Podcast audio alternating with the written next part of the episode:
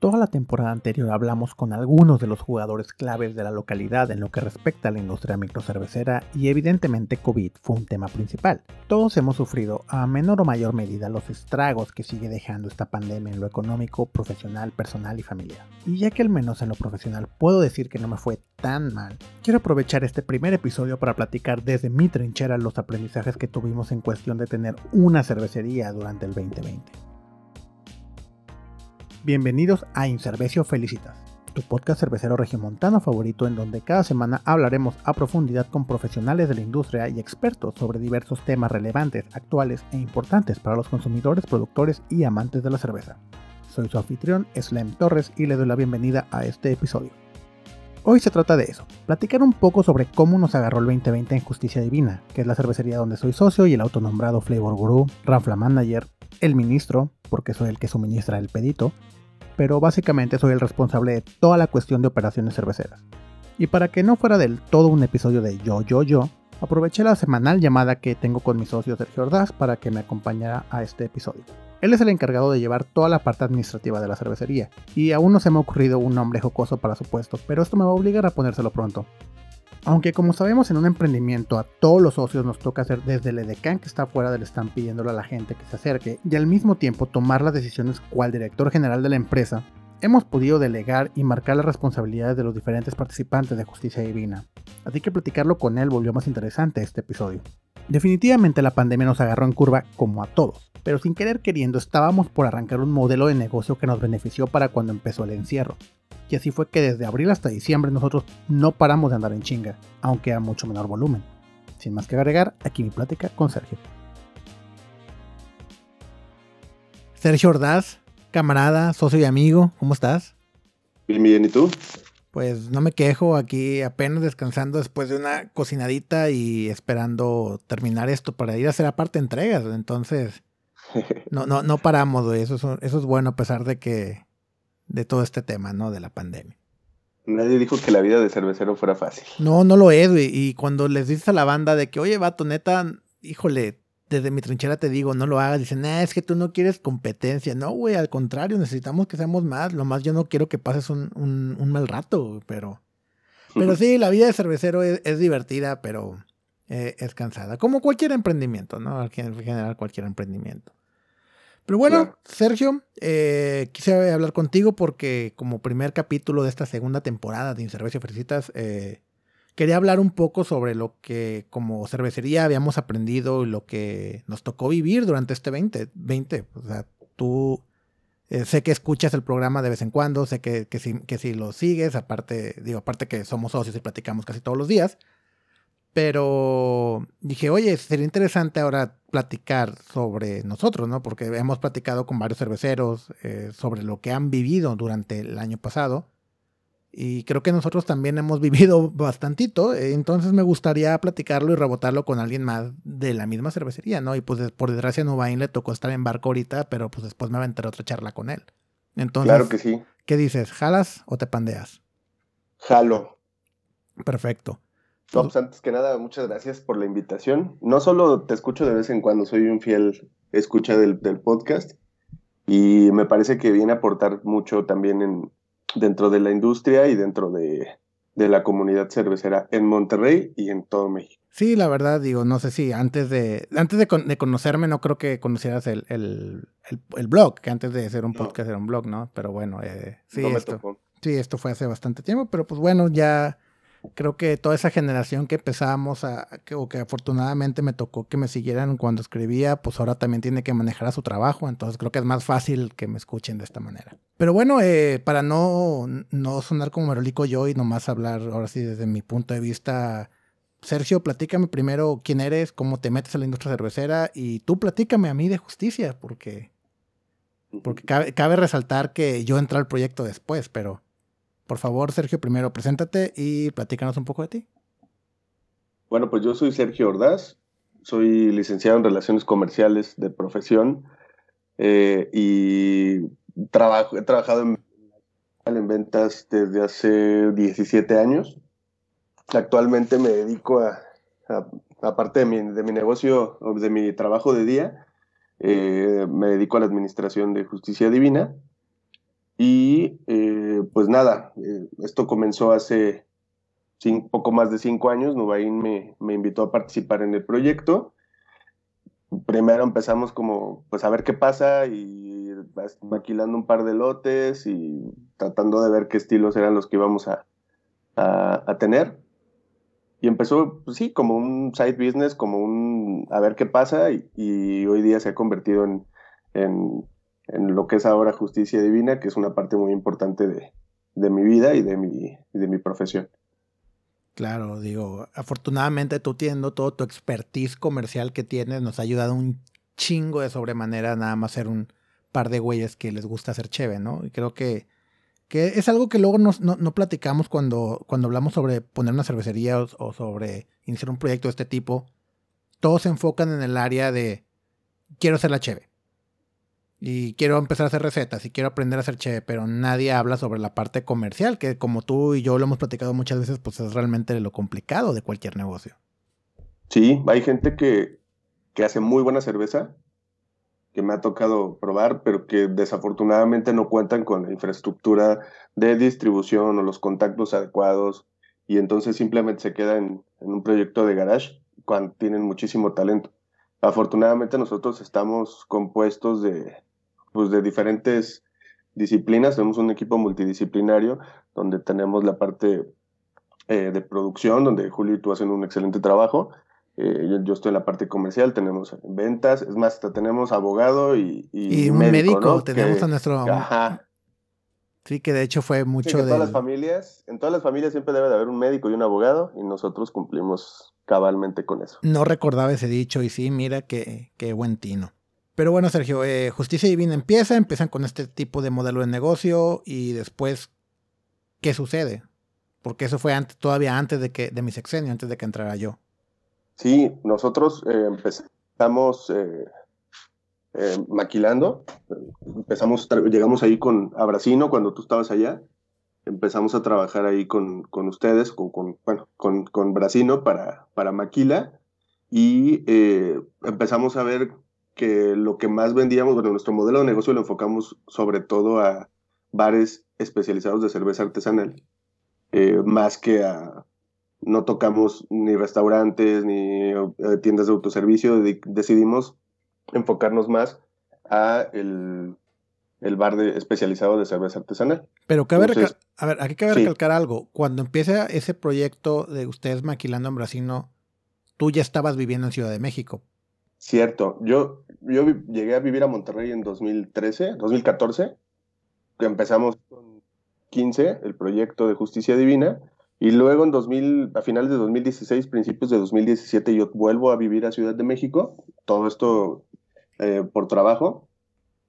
Y en ese interés cuando empezamos a trabajar en la maquila con Brasino y yo estando acá en Ciudad de México, empecé a ver que había mucho mercado de este lado, que había muchos restaurantes, bares especializados y fue que empezamos a traer producto para acá. Primero fue como de, bueno, pues mándame dos, tres cajitas y a ver si las puedo acomodar y, nos dimos cuenta que había un gran mercado de este lado.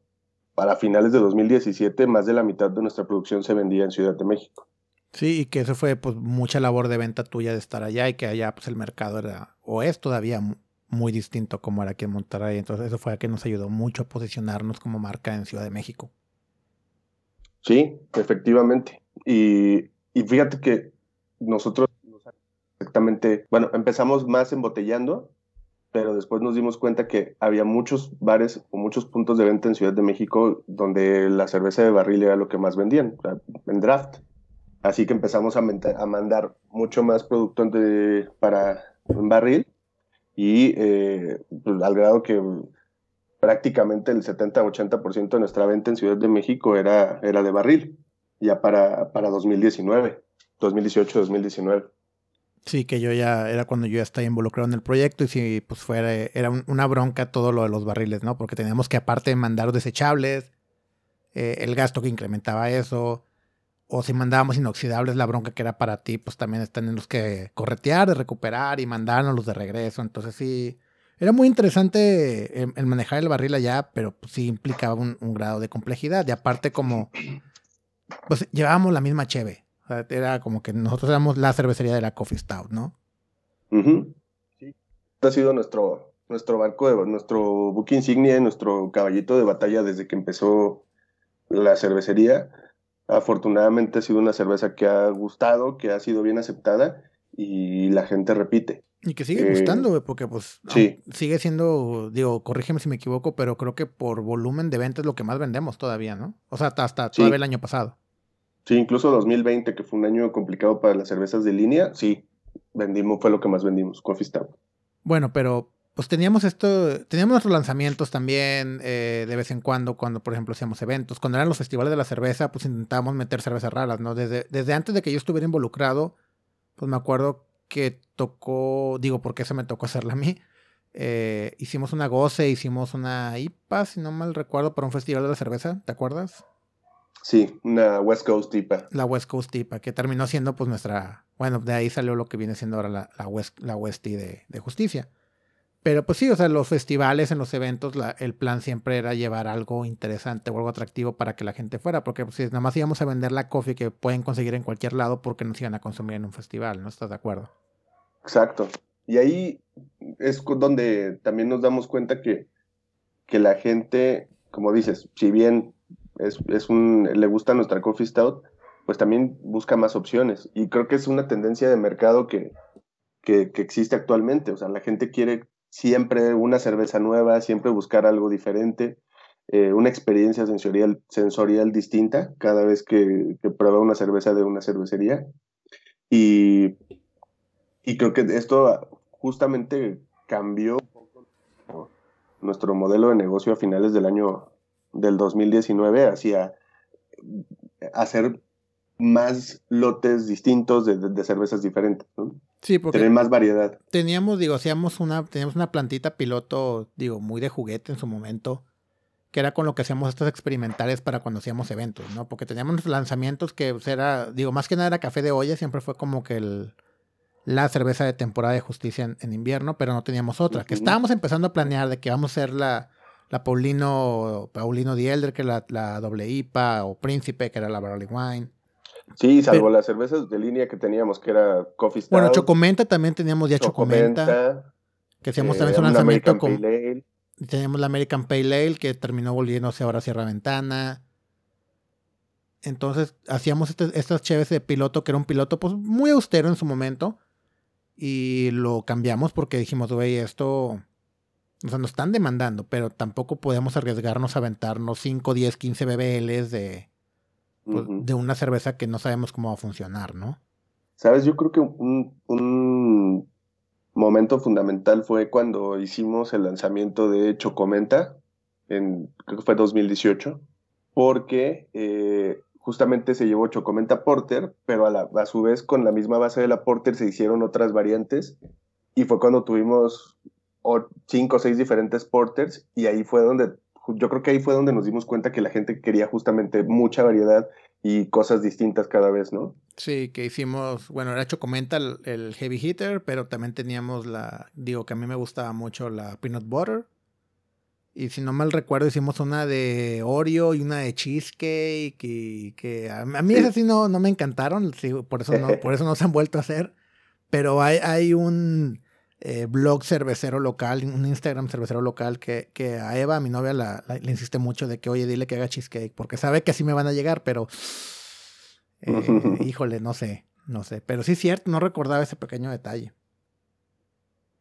Y creo que en esos eventos en Taberna, Taberna siempre nos ha abierto las puertas para justamente para hacer este tipo de eventos y de llevar eh, cheves distintas. Creo que en estos eventos de Taberna, cuando empezamos a hacerlos cada dos, tres meses fue también donde la gente repetía y volvía a ir a los eventos justo para ver qué otras cervezas nuevas, nuevas traíamos.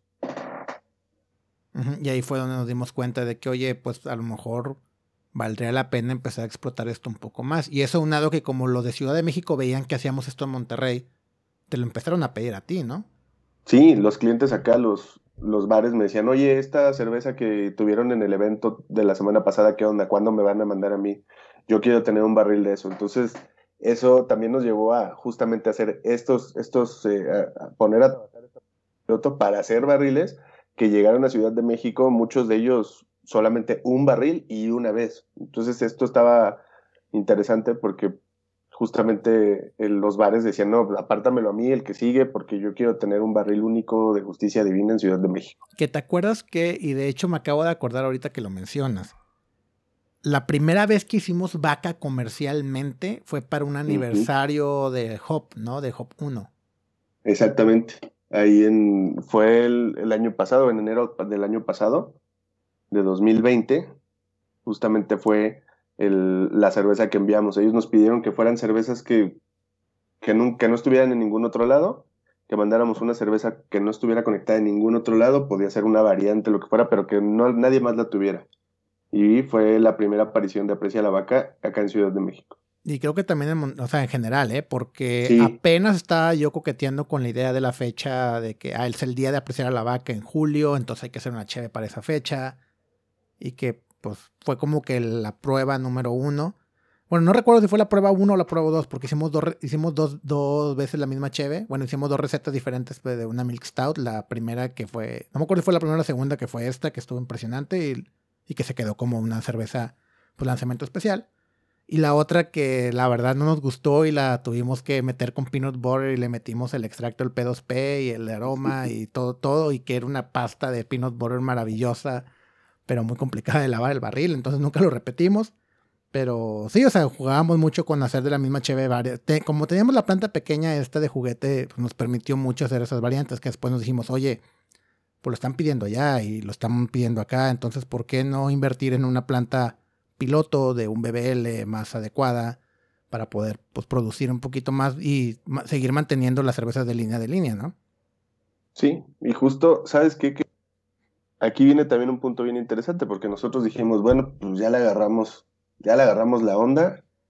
los bares, tanto de Ciudad de México como de Monterrey, que estamos, que son nuestros clientes, nos piden barril pues vamos a hacer puro barril. Y entonces hacíamos la cerveza de línea de barril, pero además estas pilotos de barril pero pues de repente empieza el 2020 y, llega, esto de la pandemia. Llega ese fatídico, marzo, porque todavía hasta febrero, pues recuerda que en febrero hicimos el evento de Expo 2X, que vino Moyo de, de Linda Vista. De Cervecería Linda Vista y que pues hicimos nuestra colaboración y que la idea era hacer una colaboración cada seis meses con Expo 2X, verano, verano, otoño, invierno, primavera y pues llegó COVID. Sí, nos cambió por completo la forma de trabajo. Nosotros teníamos los barriles, pero los bares no estaban abriendo.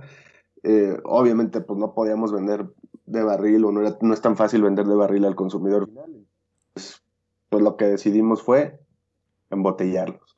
Que teníamos, de hecho, tres lotes distintos, que era, me acuerdo bien, era Rubri, fue Rubritania, fue Sierra Ventana y fue eh, Barrio Lager, cuando empezábamos a jugar con, con la idea de hacer una Light Lager. Y de hecho, tú no, tú no estabas muy de acuerdo en, que embotelláramos, lo recuerdo muy bien. Pues no, porque era, primero era una chinga, luego era un gasto grande de comprar botella, era, pues sí, era mucha más chamba para, pues ahora sí que nomás estábamos Julio y yo en, ese momento trabajando y, y, aparte en barril, entonces como que era muy complicado porque pues teníamos que usar un equipo muy manual. O sea, empezábamos con Virgón, entonces como que, a la madre, y pues tú sabes que ese tipo de de herramientas no te dan el mejor tiempo de vida. Y yo, la verdad, honestamente, no tenía fe porque pues empezaba, empezaba pandemia. Era finales de marzo, principios de abril. Y yo de que, güey, ¿por qué la gente va a comprar cerveza cara? Cuando no sabe qué va a pasar mañana, si va a haber comida, si va a haber trabajo, ¿no? Entonces, pues, ¿qué fue lo que yo aposté? Que, o sea, que yo les dije, bueno, pues embotellémoslo y conforme se vaya vendiendo, pues lo vamos, lo vamos entregando, pues no, no, no, pues no, no pasa nada si está embotellada. Y si se vende, hacemos más. Y si se vende, hacemos más. ¿Cómo se vaya? empezamos muy cautos. Afortunadamente nos, nos sorprendió, nos rebasó. Sí, y, todo se acabó en un par de, ni siquiera en un par de días, en un par de horas. Sí, porque pues fue como que también el, que fue, fue lo que nos dimos cuenta, que ese boom de pandemia de la gente estaba deseosa de, de pasarla alcoholizada, ¿no? Que, este, que este, estos inicios de pandemia creo se ven tan lejanos que todos pedas virtuales y fiestas por Zoom y cantar Cielito Lindo de tu balcón ahí en Polanco, pues ya se ve tan lejano, ¿no? Sí, sí, sí. Ajá, y por ejemplo, pues estoy revisando y prácticamente desde abril, y desde como media, no, desde principios de abril empezamos a darle duro y tupido y, y no paramos. Sí, al principio fue, vamos a venderle a nuestros conocidos, a nuestros amigos, no sabíamos también cómo iba a funcionar el tema de, contingencia de ley seca, entonces estábamos un poquito de si iba a haber o no ley seca, eh, estábamos un poco eh, sin saber muy bien hacia dónde ir.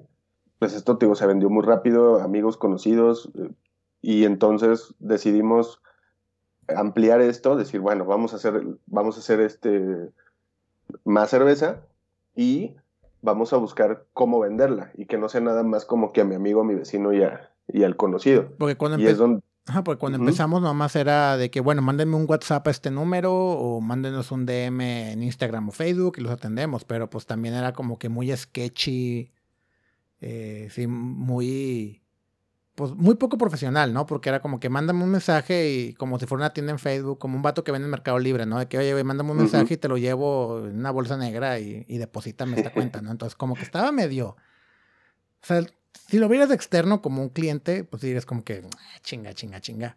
Sí, hasta como si estuvieras llamándole al clandestino para que te fuera a llevar una cerveza, ¿no? Ándale, y, mi clandestino al menos tiene, o sea, tiene su nombre y, o sea, como tienda y vas y llegan en su motito y, puedes pagar tus servicios dentro de la misma motito. O sea, hasta un clandestino está muy bien establecido. Entonces dijimos, güey, pues cómo. Y afortunadamente teníamos ya a Joel en el equipo desde enero. Que Joel entra como nuestro vendedor estrella en Ciudad de México y pues, oh sorpresa, COVID le cierra todos los lugares de venta, ¿no? Y entonces fue como, ¿qué hacemos? y, cómo empleamos también a, Joel.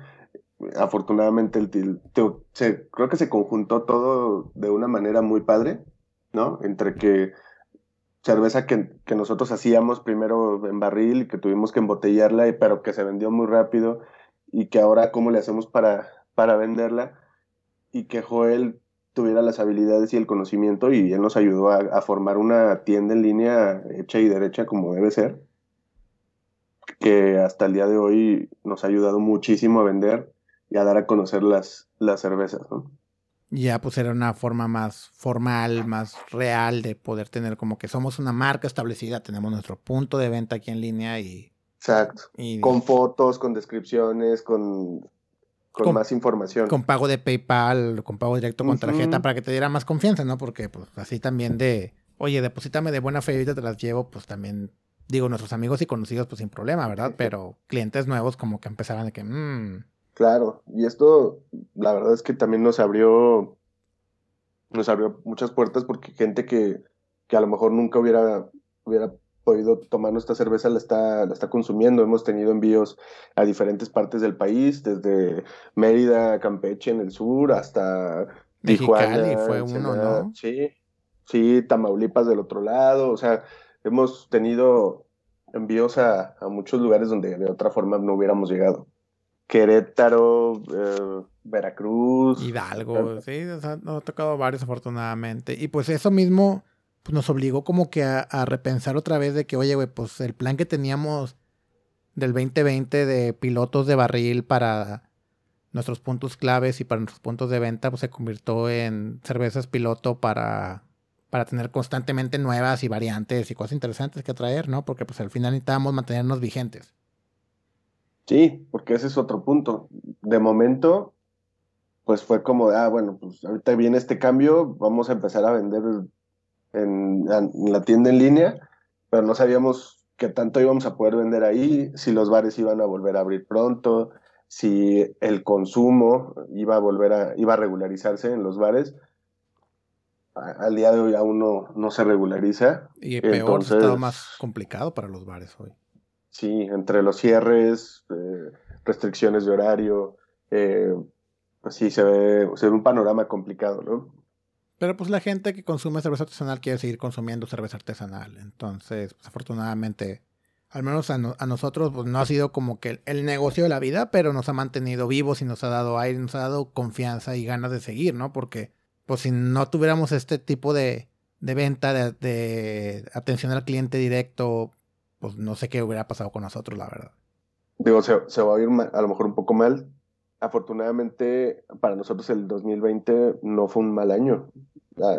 Comercial, a nosotros pues no, nos fue mal. Como dices, no hicimos el, no, no fue el gran año, pero tampoco nos fue mal. Y Ah, crecimos como marca, lo cual también pues, nos, nos va a ayudar, espero que para cuando todo pase.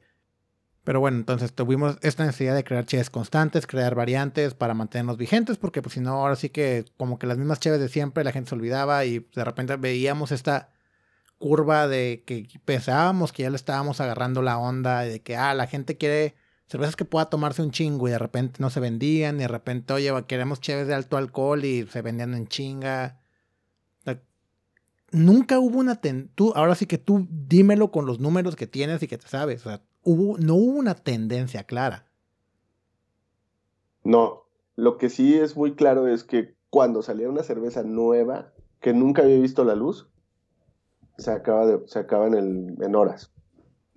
Cuando ya repetimos, es cuando como que el cliente ya la probó. Entonces, si lo hacemos, si, si espaciamos lo suficiente entre la primera vez que, que- una cerveza te ve la luz a volverla a hacer, si lo espaciamos dos, tres meses, lo suficiente, entonces otra vez tiene un impacto rápido. Lo que, lo- la tendencia que, estoy- que estamos viendo o que- que he visto es que si la repetimos una cada 15 días, o si la repetimos 15 días después de haberla lanzado, es- entonces se empieza a detener un poco la venta. Se sigue vendiendo, pero más lento. Cuando repetimos, si es muy pronto, de dos, tres semanas de que salió por primera vez, entonces como que es un poquito más lento el desplazamiento. Pero creo que algo que, que ha sucedido ahora y que nos ha ayudado mucho es tener variedad. En 2020 tuvimos 52, 53 etiquetas diferentes. Y de las cuales que te guste el 80%, 90% eran nuevas. Sí.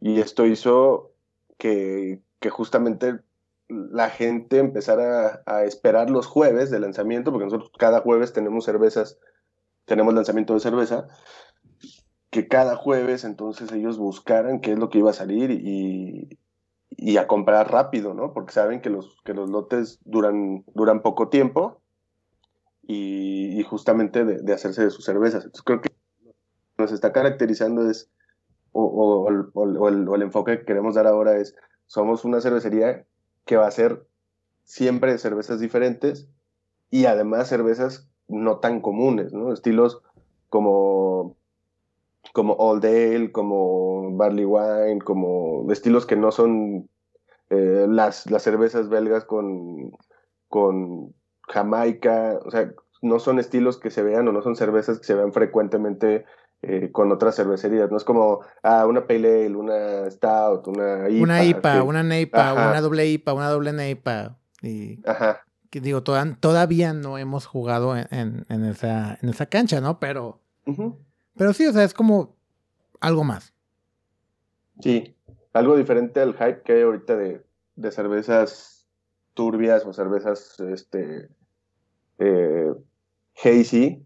O sea, nosotros nos olvidamos de eso por completo, nos dedicamos a cervezas diferenciadas y creo que eso es lo que ha ayudado a, a- a que estemos vigentes y a que continúe esta, esta racha. Que bueno, hicimos nuestra mona de guayaba, que era una milkshake eh, neipa con guayaba, que de hecho la, hace un par de días tuve una llamada con Rodrigo de Gambrino, estábamos hablando precisamente del festival.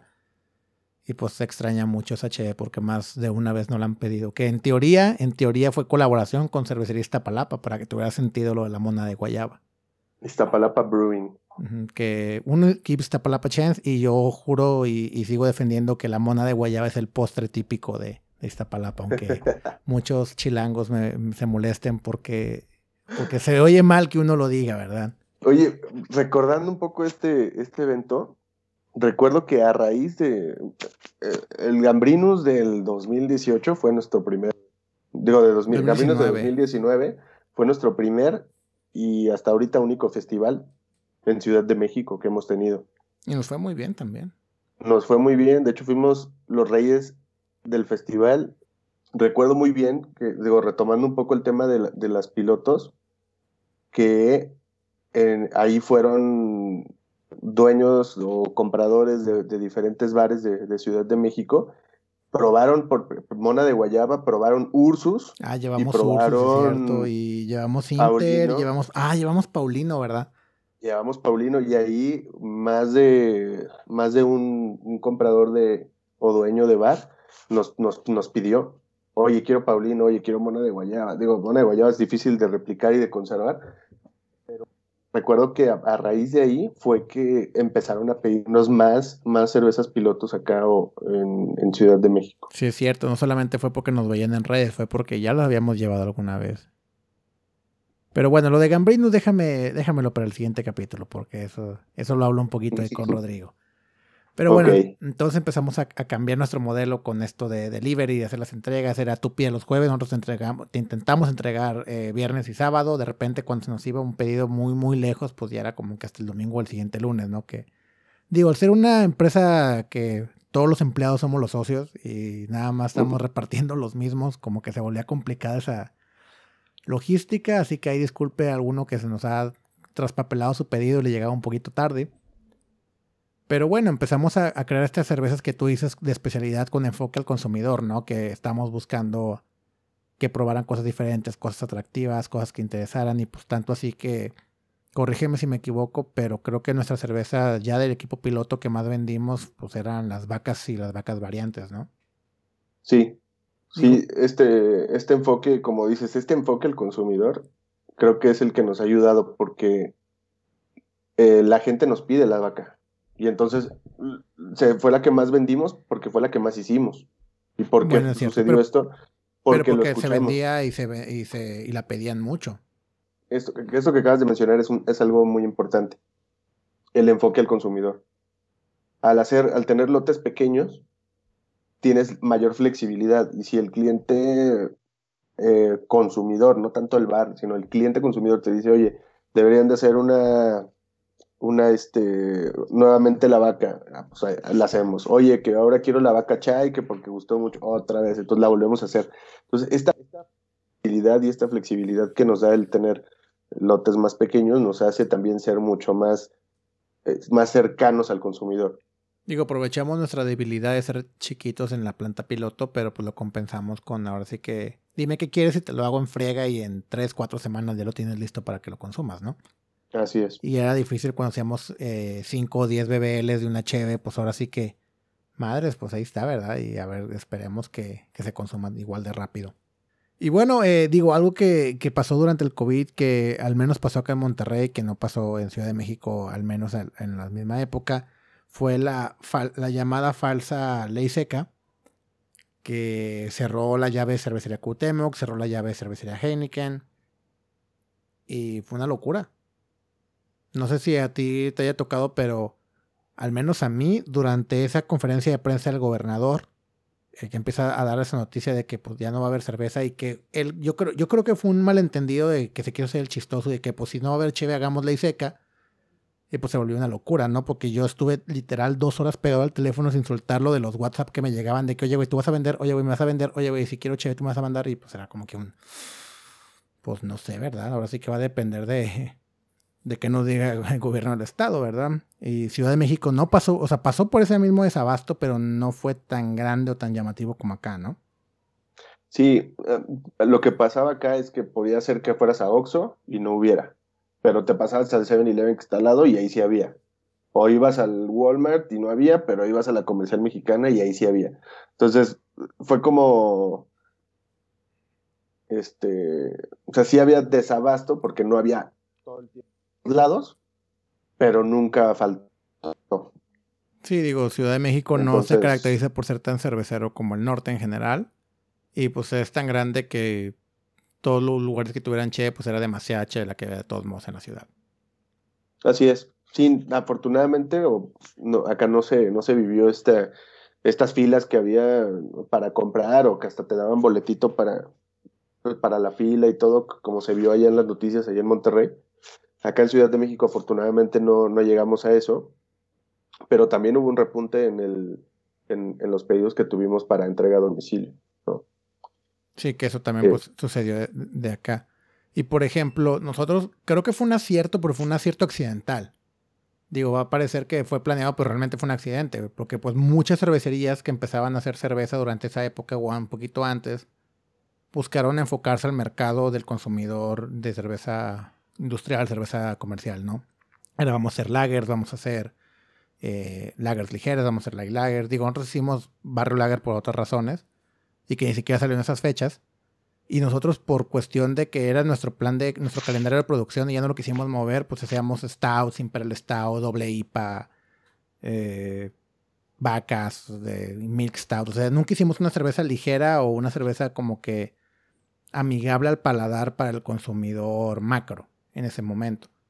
Entonces, a, lo mejor, a lo mejor perdimos un gran margen de, posibles ventas porque no tenían, porque cuando me llegaba un mensaje de que, oye, güey, quiero algo similar a la Ultra, y yo, pues, mira, carnal, yo no tengo, o sea, yo tengo una que sabe a café y tengo una doble IPA y tengo una Imperial Stout, pero déjame te mando con un camarada que hace una cerveza clara ligera.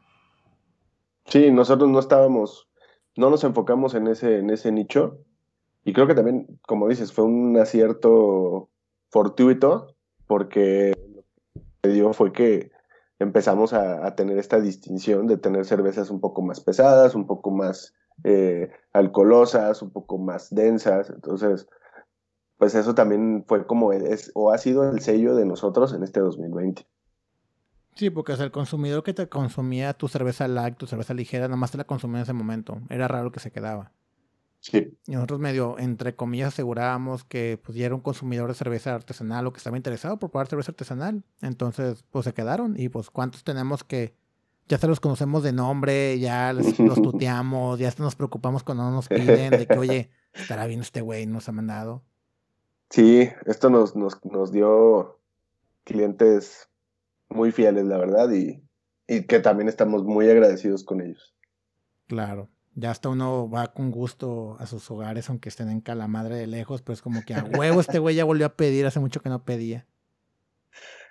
Sigue vivo, sigue bien, qué bueno, ya nos volvió a comprar. Sí, de hecho hay un cliente muy agradable que es muy fan de Sierra Ventana, que siempre que, que hacemos pide su 12. Y, aparte es muy platicador, siempre se queda como de que es que soy bien fan, oye, ¿qué van a hacer? Oye, ¿qué están haciendo? Es como que, ah, pues mira, hacemos esto, esto y esto. Desafortunadamente no nos podemos quedar tanto echando el chel porque hay más entregas que hacer, pero sí es muy entusiasmante ir a, ir a visitar clientes que ya sabes que, que aparte, o sea, no solamente les gusta la cheve, les gusta tu marca. Sí, al final la cerveza, y, de hecho el título de este podcast por eso es eso, en la cerveza está la felicidad.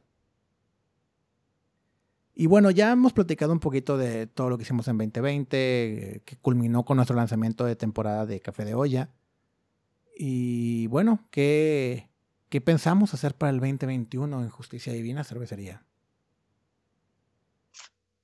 Pues mira, este, pues ya nos gustó este, este esquema de, de cerveza especializada y dirigida y orientada al consumidor y seguramente vamos a seguir por este mismo por este mismo rumbo hay planes de, de poder producir más poquito más de volumen y más constante, pero creo que la línea para justicia divina va a seguir siendo hacer cervezas diferenciadas, cervezas, cervezas especializadas de alta graduación alcohólica y de y con ingredientes diferentes, justo para satisfacer esta necesidad que se ha creado y que, y que estamos cubriendo.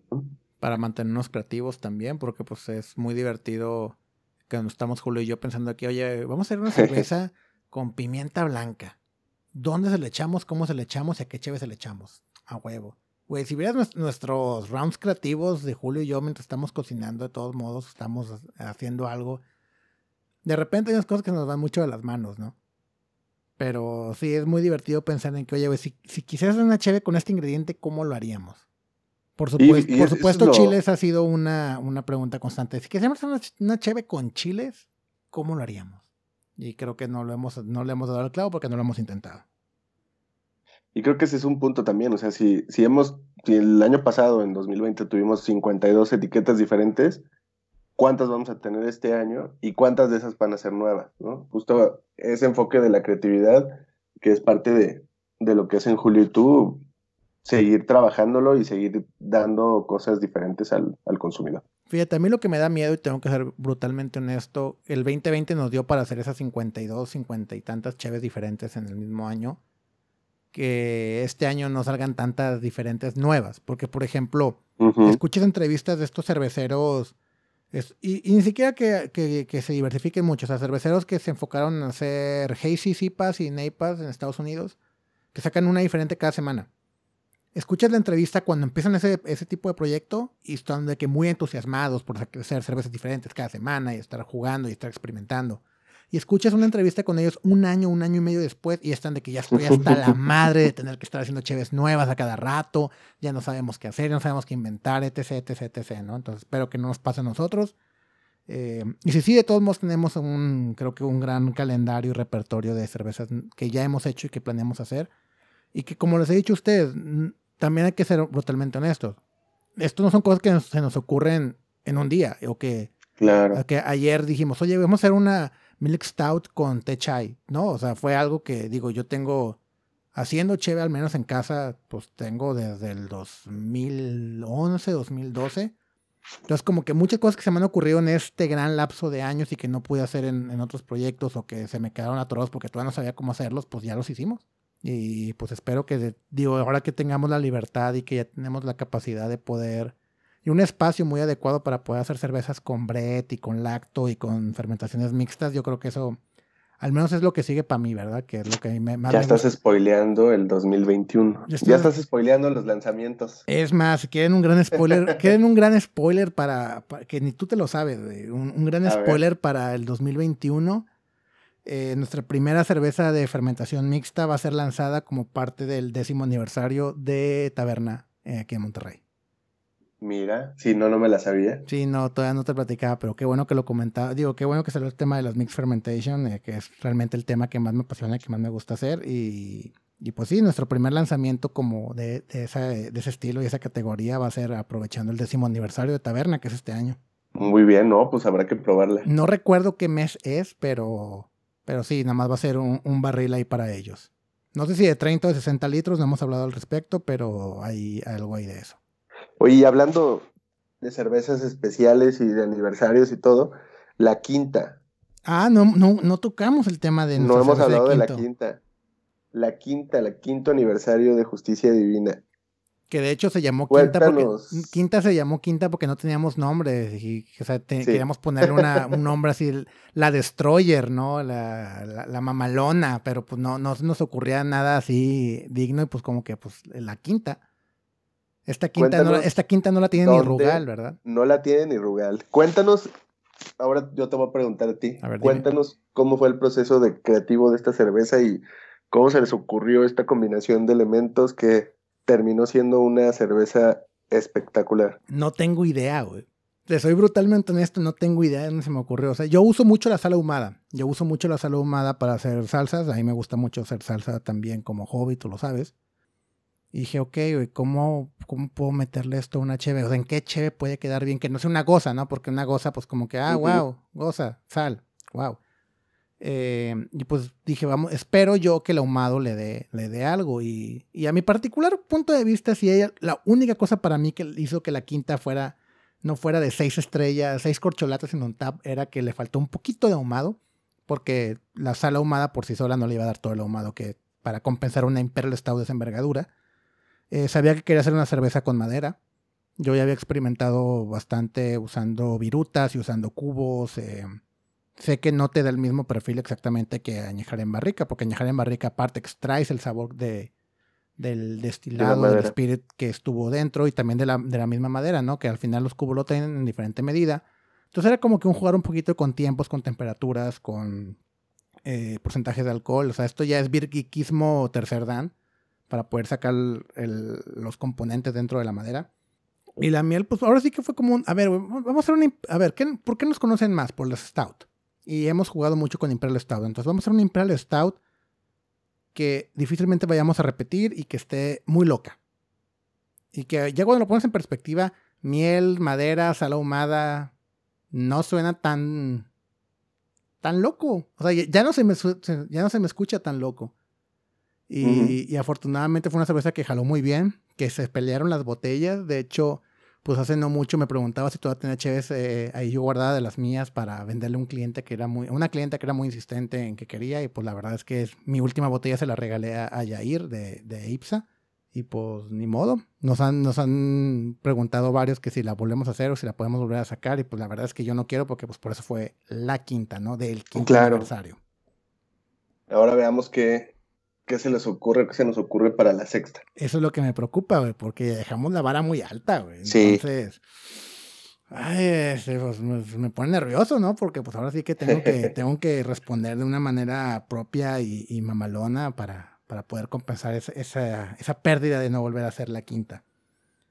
Y pues esperemos que, ahora sí que esperémonos a, ¿cuándo es nuestro aniversario? ¿Noviembre? ¿Principios de noviembre, finales de Entonces, pues vamos a ver cómo. Y sí, nos pusimos muy creativos y ahora la sexta, pues la de sexto aniversario va a ser la sexta, ¿no?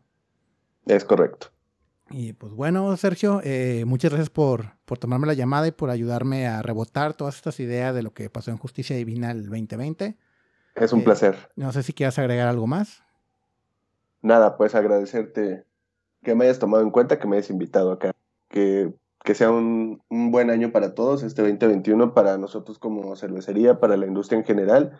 Y pues esperemos que este tiempo de, de pandemia, de contingencia, sea lo más llevadero para todos. Y pues bueno, esperemos que, que al menos en, en, a, a, nivel profesional pues nos esté que el nivel como negocio pues nos esté yendo bien como nos ha ido y pues esperemos que en lo personal y familiar pues no nos pase nada eh, desagradable ahora en el 2021. Pues, Así es. Pues bueno, Sergio, muchas gracias y pues estamos platicando. Gracias, tío Slim. Definitivamente el año pasado nos dejó muchos retos y espero en verdad que hayamos aprendido de ellos y nos permita mantenernos con vida a los productores nacionales sé de primera mano cómo estamos contra las cuerdas en modo supervivencia como en general muchos negocios del país. Pero quiero ser positivo y pensar que cada día estamos más cerca de regresar a esos bares y jardines llenos donde despachábamos cerveza con singular alegría. Particularmente yo tengo una gran nostalgia en estos momentos de eventos como los local craft beer que hacíamos aquí en Monterrey aprovechando el comercial de mi cervecería, se nos pasó comentarles que pueden encontrarnos en redes sociales como Justicia Divina Cervecería y pasar a la tienda en línea en justiciadivina.com.mx. Su servidor se los agradecerá de sobremanera. Muchas gracias por llegar al final de este episodio y si te gustó este programa te invito a seguirme en Facebook e Instagram donde me encuentras como arroba incervecio y a suscribirte a este podcast en la plataforma que sea de tu preferencia. Estamos en Spotify, Apple Podcast, Google Podcast y YouTube. Los te quiero mucho y nos estamos escuchando.